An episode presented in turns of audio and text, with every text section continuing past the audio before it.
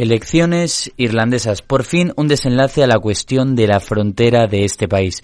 Uno de los puntos que más dolores de cabeza produjo a los negociadores europeos en el Tratado de Salida del Reino Unido. El resultado de las elecciones puede hacer que el estado de las negociaciones, esa relación futura, se enrarezca aún más y pongan a Londres a la defensiva.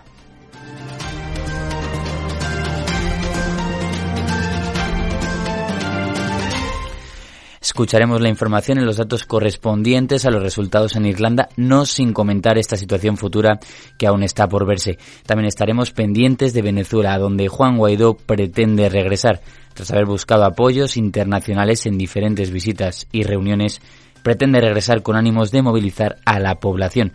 Seguiremos sus pasos y sin movernos del continente hablaremos de la visita de los reyes de España a Estados Unidos. La Casa Blanca anunció la visita de Estado en un comunicado y subrayó que el encuentro servirá para celebrar la que dicen amistad estrecha entre los dos países.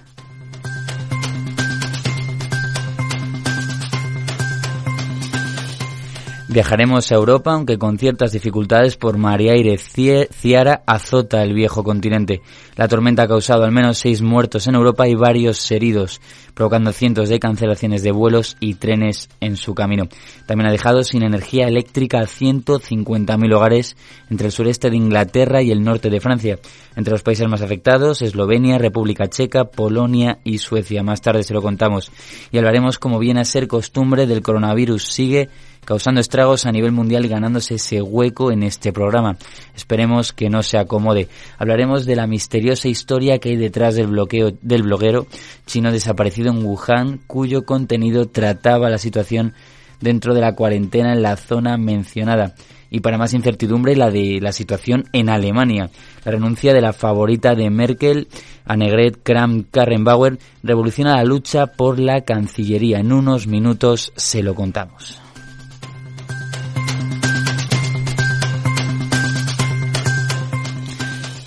Y abriremos los reportajes con el médico que advirtió del coronavirus fallecido hace poco. Compararemos esta enfermedad con la epidemia del SARS en 2013 y pondremos sobre la mesa cómo está afectando al día a día de la población. Sin movernos del continente donde tuvo el origen este brote, dedicaremos un hueco a esa majestuosa cordillera con récord de altura en el planeta Tierra tan conocida y a la vez tan maltratada por la contaminación, con ánimo de aportar luz a esta triste situación y concienciar una vez más sobre los efectos negativos del ser humano en el planeta, hoy como, hoy como uno de los protagonistas tenemos al Himalaya. Protagonistas también los que sufren el contrabando de personas en el norte de África, un negocio cada vez más lucrativo pero sin justificación alguna. No nos olvidemos de que se trata de seres humanos, se lo contaremos, al igual que trataremos la producción coreana ganadora del Oscar a Mejor Película, Parásitos. No solo de Hollywood se trata del cine y este estudio coreano lo ha demostrado. Cerraremos con uno de los mejores amigos del hombre, la tecnología, que no el perro la hemos normalizado tanto que nos hemos vuelto incluso permisivos con ella. Esto ha provocado que muchos sufran bajo su sombra. Buenas tardes, comenzamos.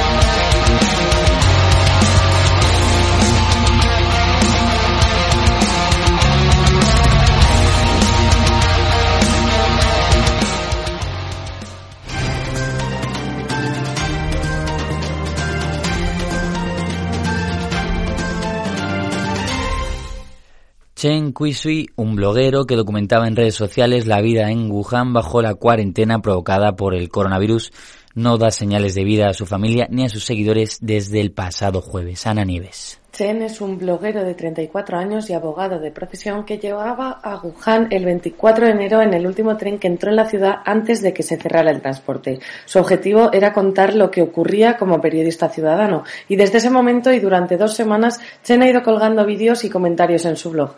Además utilizaba plataformas como YouTube o Twitter para informar sobre el operativo contra la enfermedad. Estas plataformas están bloqueadas en China pero son accesibles desde redes privadas o desde el extranjero. Gracias a las imágenes de este bloguero, el mundo ha podido ver los hospitales desbordados y los esfuerzos de las autoridades por construir nuevas instalaciones para dar respuesta a la emergencia. A finales de enero denunciaba la falta de medios afirmando que no había suficientes mascarillas, ropa protectora ni análisis o diagnósticos. En otro de sus posts criticaba la instalación de un hospital de emergencia en un centro de convenciones. Mostraba en un vídeo cómo el hospital es similar a los que se montan en casos de terremoto o inundaciones, pero que no era apropiado para pacientes infecciosos. En agosto del año pasado, Chen ya había tenido problemas con las autoridades, que censuraron su cobertura de las manifestaciones de Hong Kong. En previsión de lo que podría ocurrir, el bloguero había cedido las claves de sus cuentas a sus amigos y les había dado instrucciones de que las cambiaran si pasaban 12 horas sin dar señales de vida. El jueves Chen enmudeció en las redes y su familia asegura que ha desaparecido. Un amigo ha explicado en redes que las autoridades les han informado de que se encuentra en cuarentena, pero no han relevado ni el lugar ni han podido contactar con él.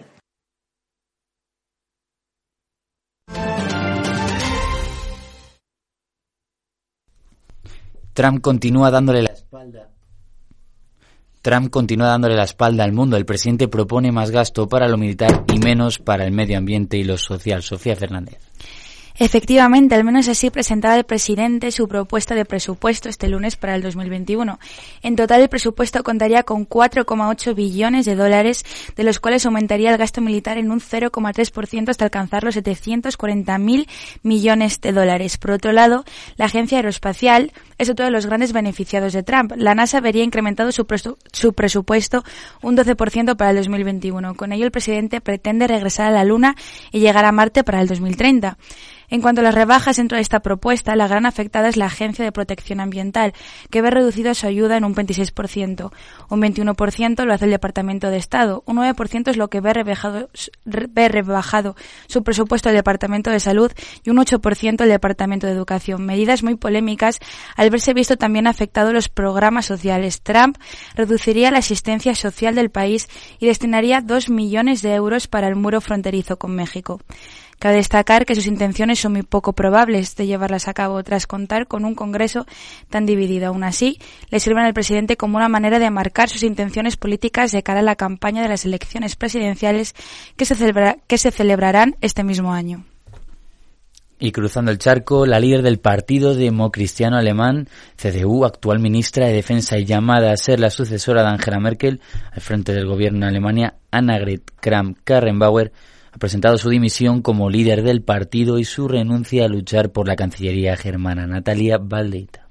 Kram Karrenbauer ha informado al Comité Ejecutivo de la CDU de su decisión de no presentarse como candidata a canciller de Alemania una vez finalice el mandato de Angela Merkel y dimitirá de la presidencia de la formación democristiana que lidera este verano. Sin embargo, seguirá al frente del Ministerio de Defensa. La renuncia de Kramp-Karrenbauer se produce escasos días después de que su partido se viera envuelto en una crisis política, una crisis que ha surgido por su apoyo al candidato liberal a presidir el Estado federado de Turingia. La elección de un primer ministro liberal con los votos del Partido Conservador y los de la formación de ultraderecha alternativa por Alemania, las siglas AFD, supuso la ruptura del cordón sanitario que existía entre las dos formaciones, algo que desautorizó a Kramp-Karrenbauer, la cual tuvo que contar con la ayuda de Merkel.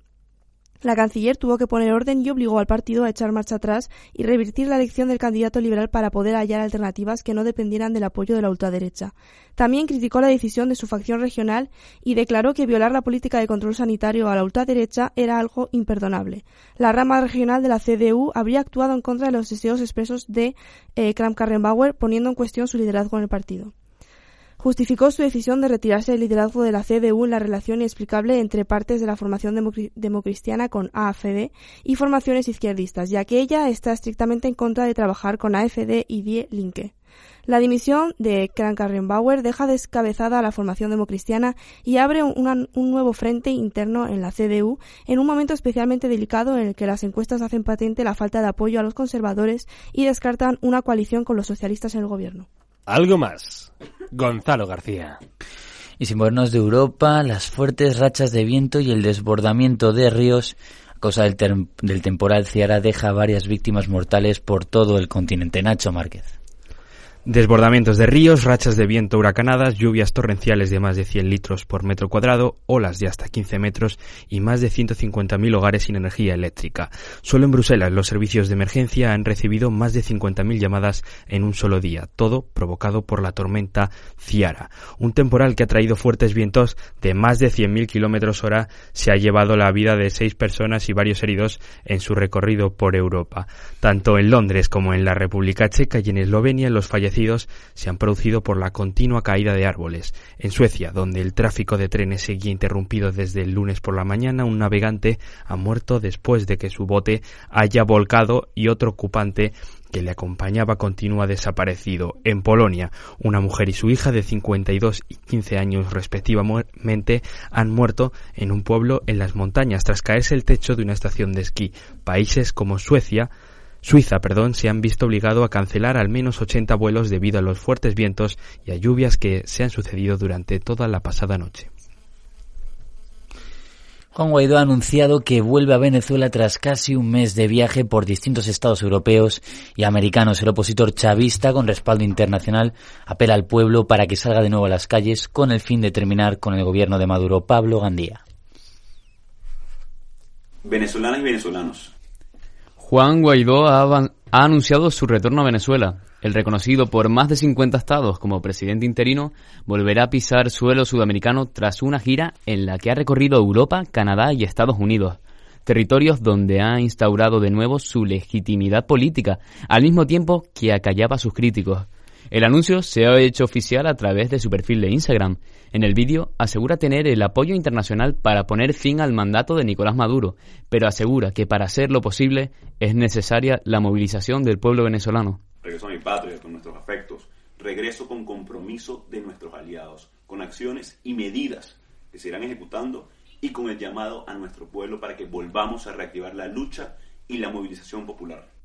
Acciones y medidas que se, de que se desconocen cuándo llegarán, ya que el líder opositor no ha dado detalles de la fecha de su vuelta, que podría ser tan sorpresiva como su salida el pasado 12 de enero, pero que con total seguridad causará enfrentamientos contra la justicia de la alta jerarquía chavista, quien ha preferido obviar el viaje de Guaidó, además de restar importancia a su crédito, motivo por el que Estados Unidos solicita al gobierno venezolano que permita su entrada en el país sin ser molestado. Les doy mi palabra, lo vamos a lograr estoy dispuesto a hacer todo lo que tenga que hacer para lograr nuestros objetivos, pero para ello los necesito a todos ustedes. Un pueblo al que promete hará todo lo que esté de su mano para devolver el honor a Venezuela, asumiendo su rol y, y responsabilidad con todos los riesgos que ello implica. Terminará, por tanto, un desplazamiento en el que se ha citado con Iván Duque, el presidente de Colombia, la canciller Angela Merkel, el primer ministro francés Emmanuel Macron o el británico Boris Johnson un intento de reanimación popular que apoyan los venezolanos afincados en España, tal y como le demostraron a su paso por Madrid, donde Pedro Sánchez no le recibió, despertando toda una tormenta política. Los contrarios a Maduro esperan a su presidente con la ilusión de un cambio. Llegó el momento de regresar a Venezuela, así que nos vemos pronto y nos vemos en las calles.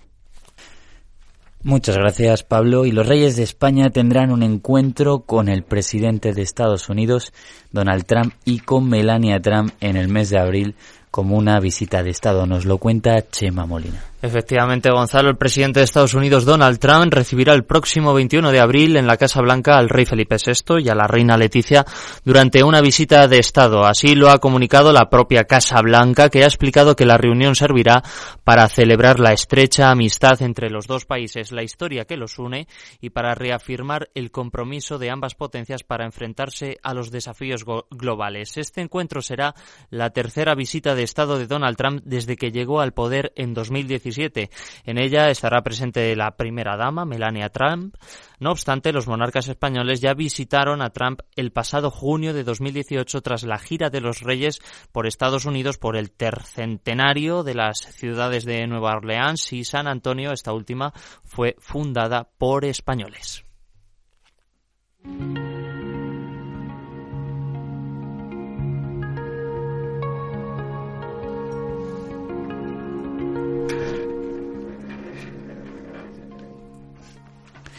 En 2003 una enfermedad parecida a la neumonía se hacía con las calles en China y marcó el país para siempre. Hoy las cifras de un nuevo brote, el coronavirus, han superado las del SARS y nos hace dudar de la credibilidad de su gobierno. Sofía Fernández.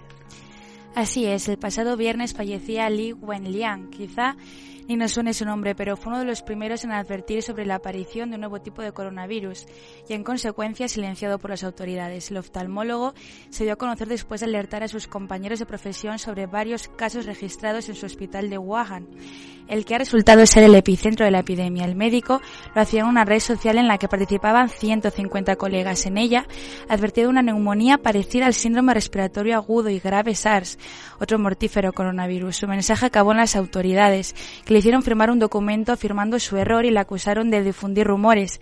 Esto en China puede acarrear hasta siete años de prisión. Tristemente ya sabemos el final de la trágica historia. Li Wenliang ha fallecido a manos de la enfermedad que le hicieron negar después de tratar con una paciente sin la seguridad pertinente y el coronavirus ya supera el número de muertes que el SARS en 2003.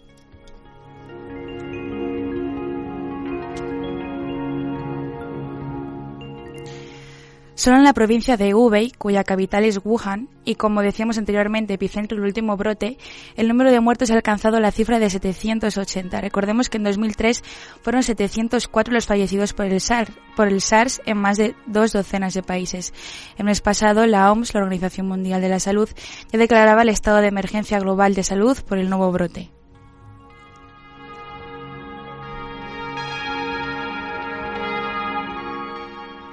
Pero este nuevo brote no supera únicamente el 2003 en muertes. El impacto económico mundial del coronavirus ya multiplica el del SARS. La factura superará los 40.000 millones de dólares del anterior virus en el 2003, convirtiéndose en la epidemia más letal para la economía mundial de este siglo. En concreto, la propagación costará más de 280 millones de dólares en los primeros tres meses del año. Así lo confirmaba un informe difundido este lunes por la consultora Capital Economics. Según estas previsiones, el PIB mundial no crecerá tristemente por primera vez desde el 2009. Para que el PIB mundial llegue al nivel que habría alcanzado si no hubiese habido un brote, se se necesitará un año y medio, es decir, hasta mediados del 2021. Eso sí, la opacidad sobre la estadística china no ayuda a prevenir consecuencias y podría esconder una caída superior.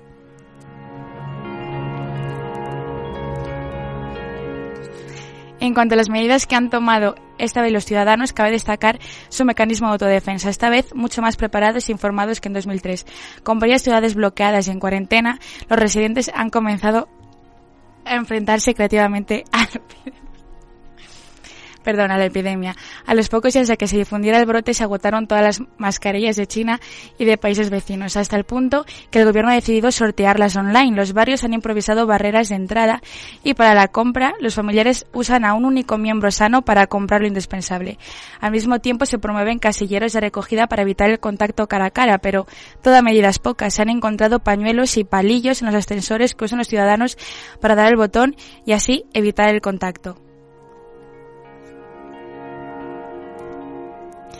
La muerte de Li Wenlian levantó un revuelo por las redes sociales. La gente llena de dolor y rabia consiguió increíblemente mantenerse en Internet pidiendo al gobierno una disculpa al doctor y posiblemente la más impactante pidiendo libertad de expresión antes de que la censura del gobierno chino eliminara la mayor parte de los comentarios. Recordemos que si le hubieran dejado al doctor advertir sobre la enfermedad, hoy se podría haber evitado mucho miedo y sufrimiento. Como decía el periodista y escritor George Orwell, la libertad de expresión es decir lo que la gente no quiere oír, pero hay que añadir que es la realidad. Y la realidad merece y debe ser contada.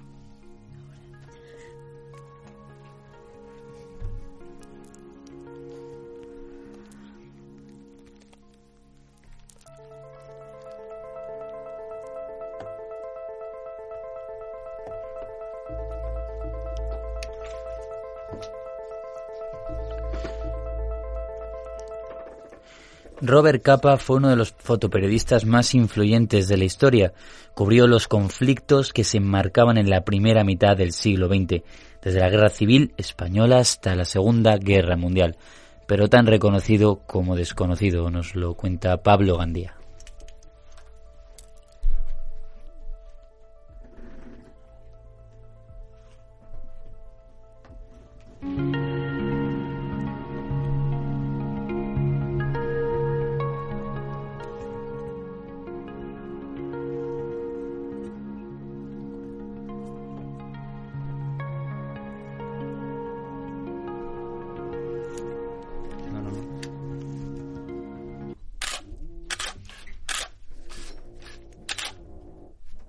Disparando entre pólvora, disparando a soldados, disparando en tiempos de guerra, pero no balas, disparando fotos.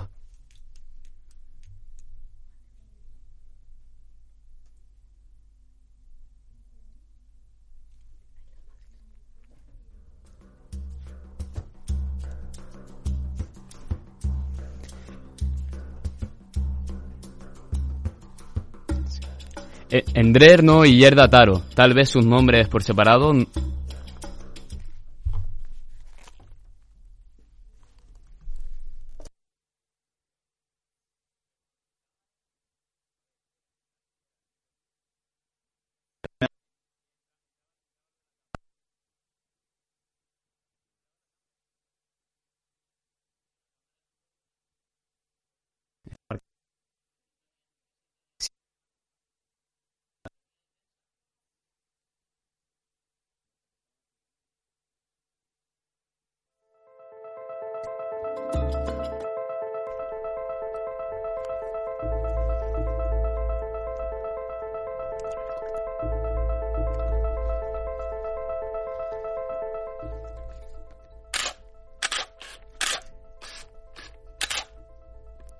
disparando entre pólvora, disparando a soldados, disparando en tiempos de guerra, pero no balas, disparando fotos.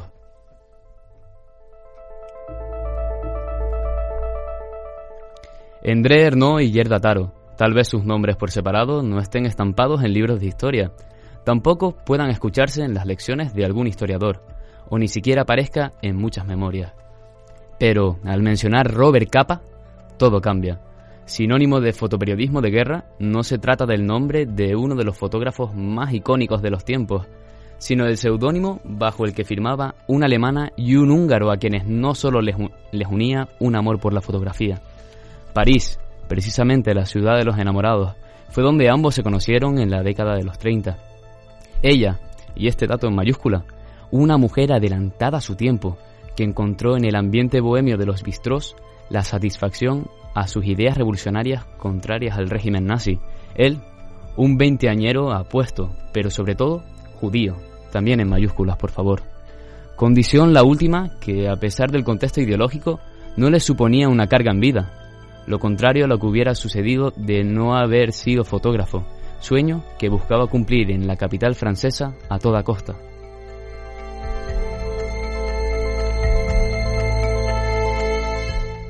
París y el talento de dos enamorados ambiciosos con una afición común. Podría ser el guion perfecto para una película de éxito, pero la vida no le sonreía.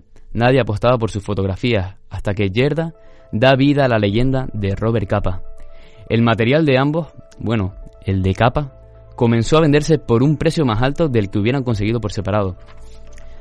Haberse hecho pasar durante meses por representantes de un fotógrafo había dado sus frutos y comenzaba a ser una leyenda imparable. Imparable era también el estallido de la Guerra Civil de 1936 en España.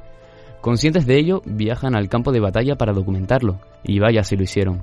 Captaron una de las imágenes más memorables del conflicto y de mayor impacto visual, y que aún a día de hoy se conserva, muerte de un miliciano donde se captura el momento exacto en el que un republicano cae muerto sobre el suelo cordobés.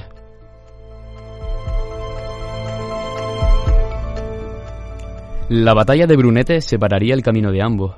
El riesgo finalmente había firmado el destino que nunca piensa quien informa entre bombardeos y metralla. Yerda Taro, a los 27 años, fallecía tras el atropello de un blindado republicano. El guion que antes mencionaba pasaba de ser una idílica historia de amor a una tragedia. Endre permanecía ajeno a la tragedia. La esperó el 1 de agosto de 1937 en París, tal y como habían acordado, pero ella nunca llegó. Él no, él no repartiría el miedo de la guerra con otra persona. Todo recaería sobre su cámara y sí mismo. Durante el desembarco de Normandía tomaría otras de las fotos más reconocidas del siglo XX, la del desembarco de soldados americanos en, en esa misma playa, eso sí, desde otro punto de vista, ya que el reportero arribó junto al ejército por vía marítima. Tras aquel lugar llegarían otros donde necesitaba estar, como la liberación de París, la Unión Soviética, Hungría, Checoslovaquia, pero un último encuentro con un destino personal, Indochina, donde una mina puso fin al fundador de la agencia Magnum. Un amor por la fotografía que tanto unió como separó, pero que sin lugar a dudas fijó las características estándar que ha de tener quien dispara sin dañar con una cámara inofensiva y aparentemente inútil para una guerra.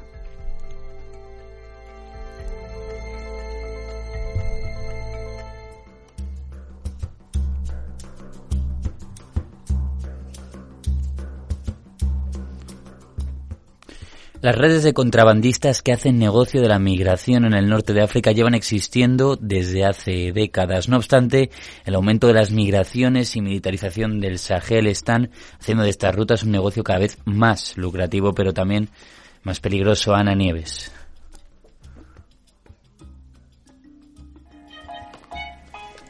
Los grandes movimientos migratorios del Sahel al norte de África son un patrón recurrente desde mediados del siglo XX. Miles de personas viajan a los países del Magreb como Argelia, Libia o Egipto. Algunas incluso cruzan el Mediterráneo para llegar a Europa en busca de una vida mejor, ya sea huyendo de conflictos, de la pobreza o del cambio climático. Hasta hace relativamente poco, los migrantes se dirigían rumbo al norte en camiones por precios relativamente bajos y pagando algunos sobornos en puntos fronterizos. Era una inmigración irregular y poco controlada, pero no por ello eso, esos eran viajes ilegales o clandestinos. Sería a partir de los años 2000 cuando Europa puso en marcha su estrategia de fronterización en el norte de África y como primer paso para frenar la llegada de migrantes. Desde entonces, estos recorridos pasaron a ser más difíciles y se oficializó toda una red clandestina de profesionales dedicados a la logística de estos tránsitos. Los que se han especializado obtienen importantes ganancias, en ocasiones mayores que con el comercio de armas o de drogas. Se calcula que las mafias de migrantes lograron unos beneficios de entre 255 y 300 millones de dólares solo en Libia en 2015, sin contar con que sus operaciones se extienden desde los países de origen hasta Europa.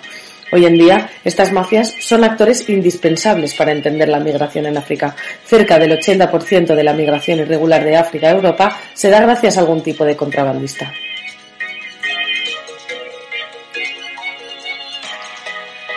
A este tipo de organizaciones se las suele denominar mafias, ya sean redes especializadas en la introducción clandestina de migrantes en otros países de manera voluntaria o bien sean las especializadas en trata de personas. Las víctimas de las redes clandestinas de contrabando de migrantes que voluntariamente emprenden el viaje pagan el precio según el número de intermediarios que participen en el viaje. Por ejemplo, entre Gambia y Libia puede llegar a haber unos siete intermediarios. El precio también varía según la nacionalidad del migrante. Por ejemplo, en los subsaharianos sufre el racismo y se les cobra más solo por el color de su piel. El viaje se acaba encareciendo mucho más debido a los numerosos asaltos, sobornos y secuestros que se ven obligados a pagar los migrantes. De lo contrario, podrían acabar realizando trabajo esclavo o, en el caso de las mujeres, sufriendo explotación sexual. En la última década se ha registrado un rápido aumento del precio del viaje provocado por la guerra de Siria y la consecuente entrada de los sirios, que en general cuentan con mayor poder adquisitivo.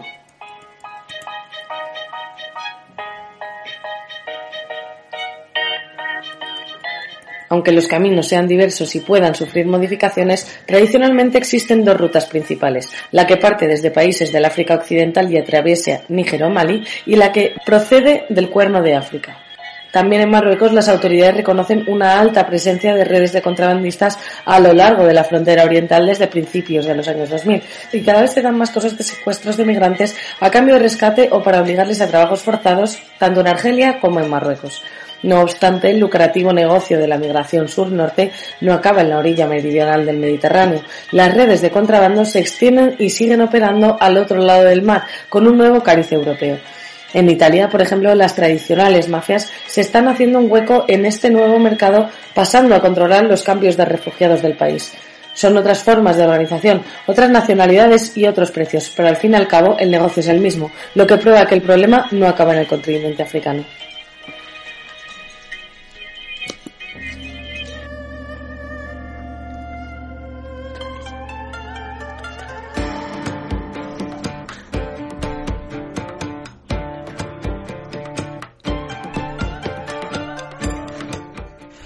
El productor de la conocida película Parásitos, Bong Joon-ho, lleva una trayectoria de más de dos décadas en el arte cinematográfico y no siempre escondido en las pantallas del lejano oriente.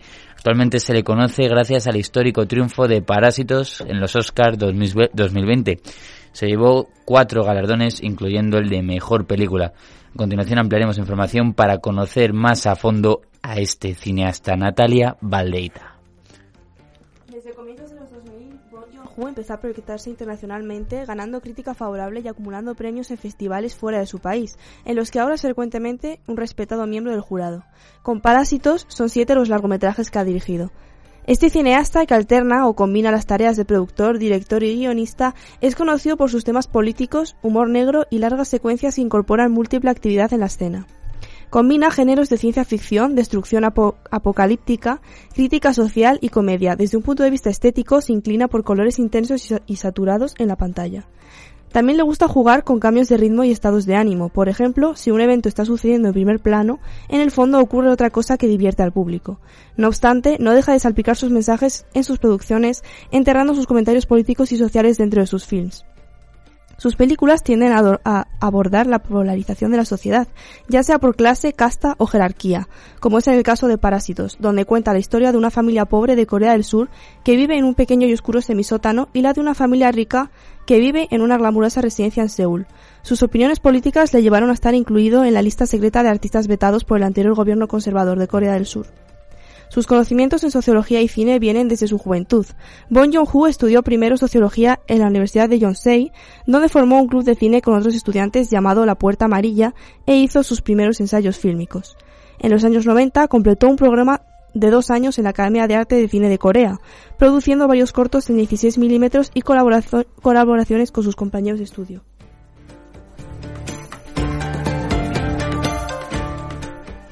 Tras trabajar en varios proyectos en diferentes roles, desde guionista hasta director de iluminación, Bond lanzó un primer largometraje en el 2000, Perros que ladran nunca muerden, sobre, un profesor universitario que secuestra el perro de un vecino.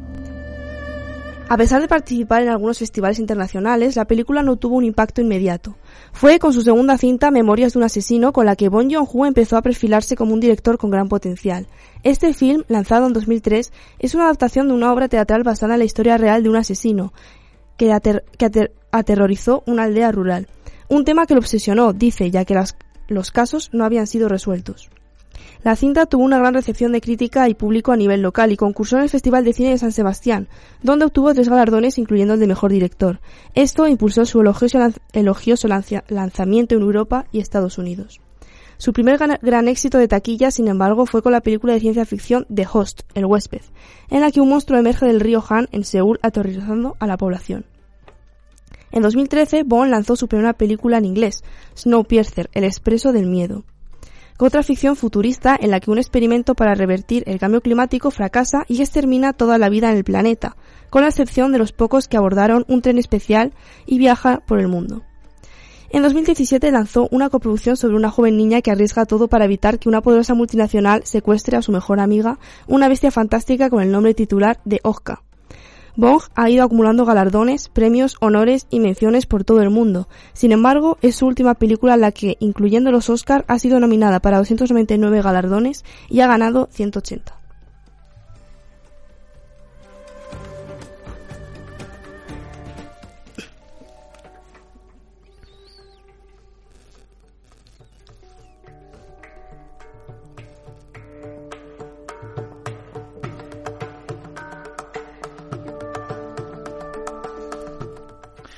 Un estudio publicado este lunes en la revista PNAS ha revelado que el carbón quemado en el siglo XIX durante la revolución industrial llegó a contaminar el Himalaya. Nacho Márquez. Los seres humanos hemos dejado nuestra huella allá por donde hemos ido, pero, aunque parezca cómico, también sin haber ido. Mucho antes de que el primer hombre pisara la cima del Tíbet, ya se depositaban restos de la presencia humana en su superficie. Como un libro de historia, el agua congelada en el núcleo de un glaciar del Himalaya sirve como un registro climático que permite reconstruir el estado de la atmósfera en cualquier época. Los análisis revelan niveles anormales de varios metales tóxicos, incluyendo cadmio, cromo, níquel y zinc, que quedaron atrapados en el hielo a partir de 1780, un momento que coincide con la aparición de las primeras máquinas de vapor en el Reino Unido. Todos esos metales son subproductos de la quema de carbón, motor del transporte y las fábricas desde finales del siglo XVIII. Los investigadores creen que los vientos invernales que viajan alrededor del planeta de, oeste a este son los que desplazan los metales derivados de la combustión del carbón. Pero, ¿cómo saben esto los científicos si algo así pasó hace más de 200 años? Paolo Gabrieli, investigador del Centro de Investigación Polar y Climática de la Universidad Estatal de Ohio, y autor del principal estudio, define que la combustión generada se deposita en la atmósfera y finalmente volvía al suelo en forma de precipitación. Es lo que llamamos lluvia ácida. Mientras en cualquier parte del mundo esa precipitación acaba fundiéndose si ha caído en forma de nieve, en los glaciares del Himalaya no le da tiempo y otra capa de nieve se depositará encima progresivamente. Y es por esto, querido oyente, que podemos saber incluso el aire que respiraba el hombre de las cavernas.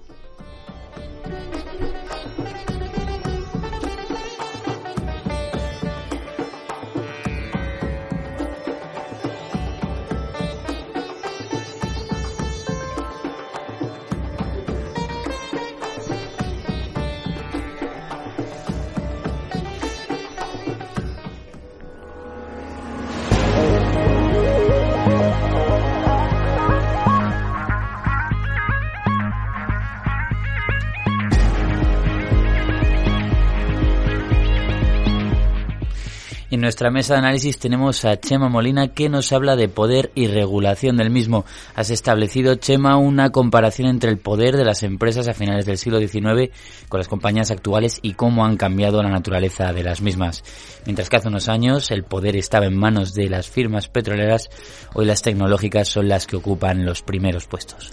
Efectivamente, Gonzalo. Buenas tardes, Gonzalo. Buenas tardes a todos. Es interesante ver porque en el año 2009 eh, la única empresa tecnológica que se situaba en un ranking entre las 10 primeras empresas, entre las 10 primeras grandes empresas, era Microsoft, que por aquel entonces estaba presidida por Bill Gates. Y las dos primeras, en 2009, eran petroleras. Tenemos a ExxonMobil y también a Petrochina. Y ha cambiado tanto el marco y el modelo que nueve años después, eh, hace dos años, en 2018, la mitad de las empresas de ese ranking Mientras que antes solo había una tecnológica, ahora la mitad de las empresas de ese ranking, de esas 10 compañías, son tecnológicas. Y tenemos a Apple y a Google a la cabeza.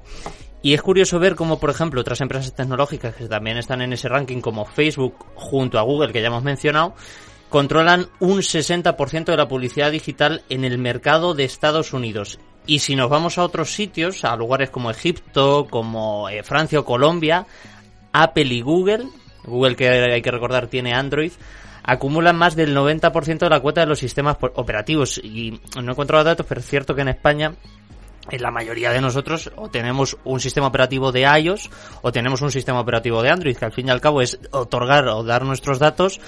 Eh, iOS es el sistema operativo de Apple y que al fin y al cabo es otorgar nuestros datos eh, iOS iOS es el sistema operativo de Apple.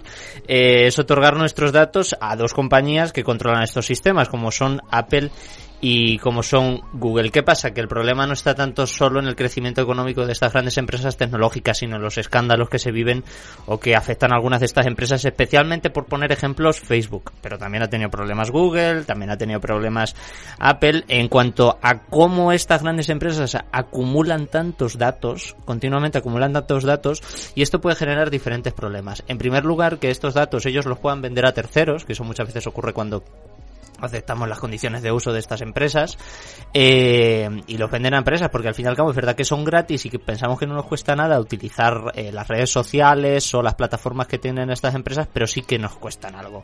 Nos cuesta nuestra privacidad nos cuestan información nos, nos cuestan datos. Yo digo bueno muchos expertos dicen que los datos de hoy son el petróleo del siglo XXI. Por lo tanto, estas compañías consiguen una recolección de millones de datos de usuarios para después sacar réditos económicos. Y con este poder no se puede dudar que tienen mucha influencia en los consumidores barra ciudadanos. O sea que estaríamos hablando también de cómo afecta, es decir, la influencia de estas empresas también afecta a las democracias modernas de hoy y algunos críticos apuntan a que esto puede ser un peligro, un peligro para los sistemas económicos y también para, para los sistemas políticos en el que la verdadera fuerza eh, de influir en la gente la tienen grandes compañías y los estados se están perdiendo cada vez cada vez más fuerza. Sin embargo, hay soluciones. Tenemos, por ejemplo, la candidata demócrata de Estados Unidos, Elizabeth Warren, eh, plantea una solución y es que estas empresas se puedan dividir, puedan fragmentarse, ¿vale? Fragmentación de estas empresas para garantizar la competencia. Porque al fin y al cabo, eh, cuando hablamos de empresas tecnológicas, hablamos de, una, de muy pocas. Eh, Microsoft, de Apple, eh, de Facebook.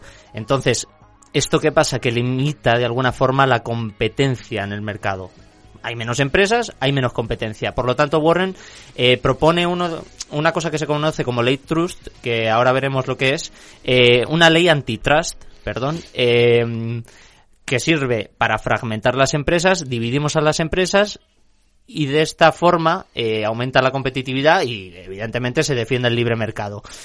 Eh, de alguna forma se puede entender como si mm, una empresa eh, llega a un nivel muy grande de negocios, esto de la ley antitrust, eh, pues el Estado debería intervenir, pero el Estado no solo, sino que debería cooperar, supongo que con otros Estados, para dividir a esa gran firma en unas cuantas compañías. Ejemplo esencial. no sé si habéis jugado al agario. Sí, yo lo conozco, lo conozco.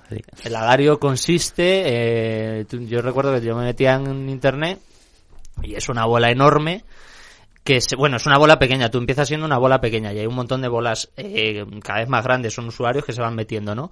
Y tú te vas comiendo a diferentes bolas, más pequeñitas, hay también bolas que son comida y hay otras bolas que son otros jugadores. Tú te las vas comiendo y cada vez te vas haciendo más grande. ¿Qué pasa? Que cuando eres muy grande hay determinadas bolas que el juego las pone ahí a posta, son bolas verdes como que son infecciosas, por así decirlo, que cuando te la comes, la bola grande explota. Tu bola explota. Te divides en varias. Exactamente, te divides en muchas bolas. Pues eso eh, es un poco para explicar lo que propone Warren. Pues si analizamos ese ejemplo, incluso al dividirse, no se trata de mm, penalizar a esa empresa, porque esa división va a seguir formando parte de esa empresa grande. No se está dividiendo en entidades eh, totalmente autónomas. Exactamente, no son dueños diferentes, sino que es el mismo dueño, lo que pasa es que no tiene esa capacidad de poder de negociación, sino que son diferentes empresas. Eh, porque la bola verde es una especie de ley antitrust. Y eh, hay que recordar que los trust son acuerdos entre empresas con distintos dueños, ¿vale? Eh, que concentran y acaparan el mercado, ¿vale? Pero en el caso de la bola verde, eh, bueno, la bola verde, la ley antitrust que propone Warren, eh, sería eh, fragmentación de las empresas, es decir, una grande empresa, pues que se divida, pero siguen siendo de alguna forma dueñas del mismo, lo que pasa es que no existen acuerdos, no existe una relación, interrelación entre ellas, hmm. ¿vale? En cuanto a la gestión. Eh, cabe recordar que el nacimiento de estas leyes, las leyes antitrust, eh, surgen en el siglo XIX con la segunda revolución industrial en Estados Unidos y se crearon para combatir monopolios y para combatir cárteles y para combatir eh, negocios. Sí, que este se sabe que este tipo de leyes funcionan. Eso es importante saberlo. Claro, eh, ¿para qué se crean estas leyes? Ahora lo vamos a ver más adelante. Estas leyes se crean eh, para defender al consumidor y para defender al cliente en barra para defender al ciudadano. Sí, que es algo comprobado, me refiero. Exactamente. comprobado con anterioridad en el siglo XIX, como dices. Claro, efectivamente se eh, utilizaron, y esto la, utilizaron no intervencionistas como tal, sino defensores del libre mercado, porque, en fin, el monopolio, el oligopolio, eh, un tras o un cártel, pues son acuerdos entre empresas que lo que hacen es eh, derribar el libre mercado de alguna forma o limitar el libre mercado. ¿Y para qué se crearon estas leyes a finales del siglo XIX? Se crearon especialmente en Estados Unidos para combatir monopolios. ¿De qué? Del petróleo. Ahora, ¿para qué se proponen? Para combatir monopolios de tecnológicas que tienen el petróleo del siglo XXI, que, es, son los datos. Y mm, estas empresas, por ejemplo, en el siglo XIX estaban abarcadas eh, por el emporio por el emporio de los Rockefeller y algunos otros magnates. Este periodo eh, se conoce como Edad de Oro y tiene muchas similitudes con el actual, porque no solo había avances tecnológicos, porque este es un problema también interesante y es que ahora eh, las grandes tecnológicas, ¿por qué no tienen regulación ante estos acuerdos o ante el gran poder que tienen? Porque son, porque al utilizar la tecnología y la novedad, eh, no hay regulaciones que prevean esto. Ya hay algunos expertos que están intentando, pues, regular. Eh, pero tienen que hacerse desde nuevas ideas y desde nuevos planteamientos. En el caso de las leyes antitrust, cuando se aprobaron, la situación era la misma. Es decir, había avances tecnológicos y no se sabía regular porque no había nada anterior. Esto del petróleo era nuevo en aquel Exactamente.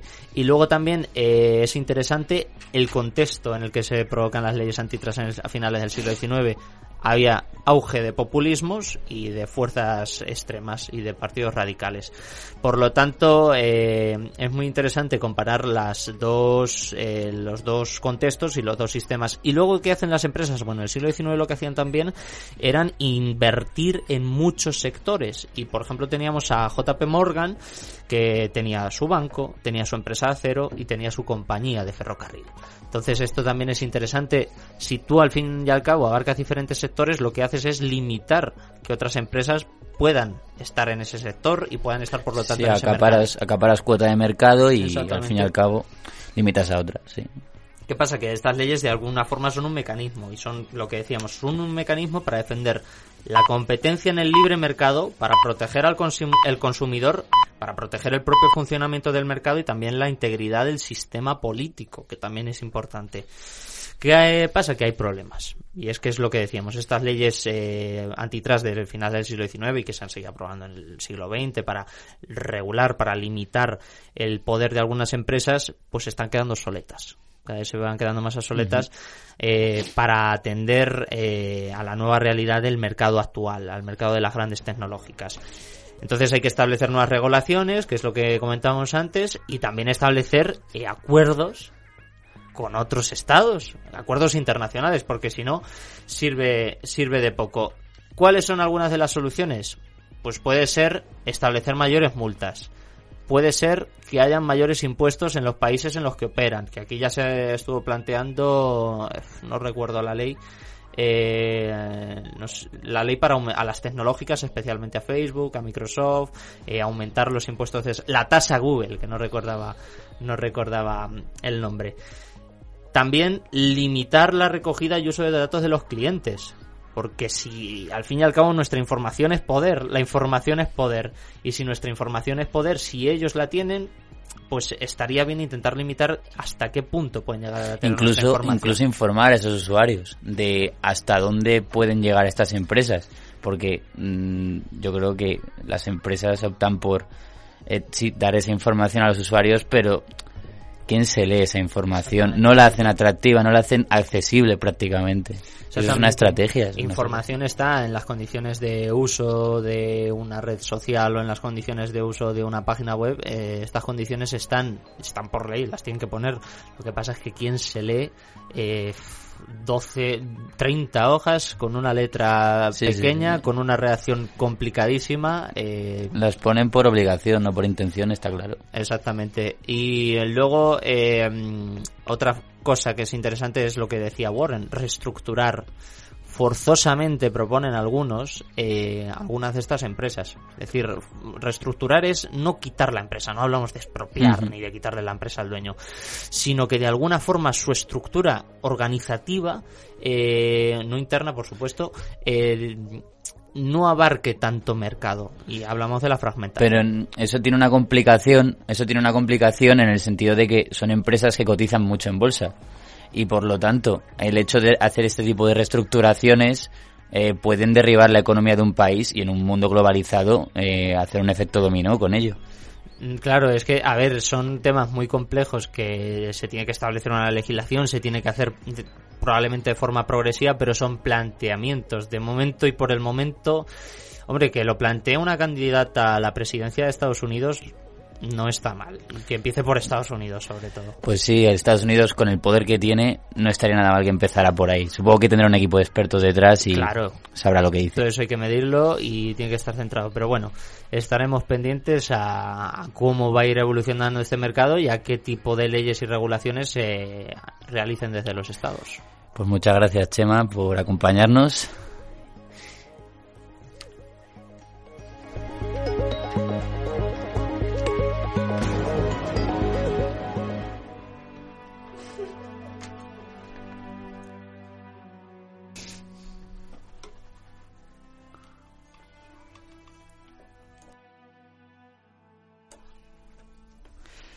Y hasta aquí el programa de hoy. Sigan informados a través de nuestras redes sociales. Estamos en Spotify, iBox, Instagram, Twitter y en Facebook. Cuidado con los datos. Pueden escuchar nuestros reportajes y piezas informativas. Desde ahí volvemos el próximo martes. Que pasen una buena semana y recuerden, fuera de nuestras fronteras siempre hay algo más. Algo más. Gonzalo García.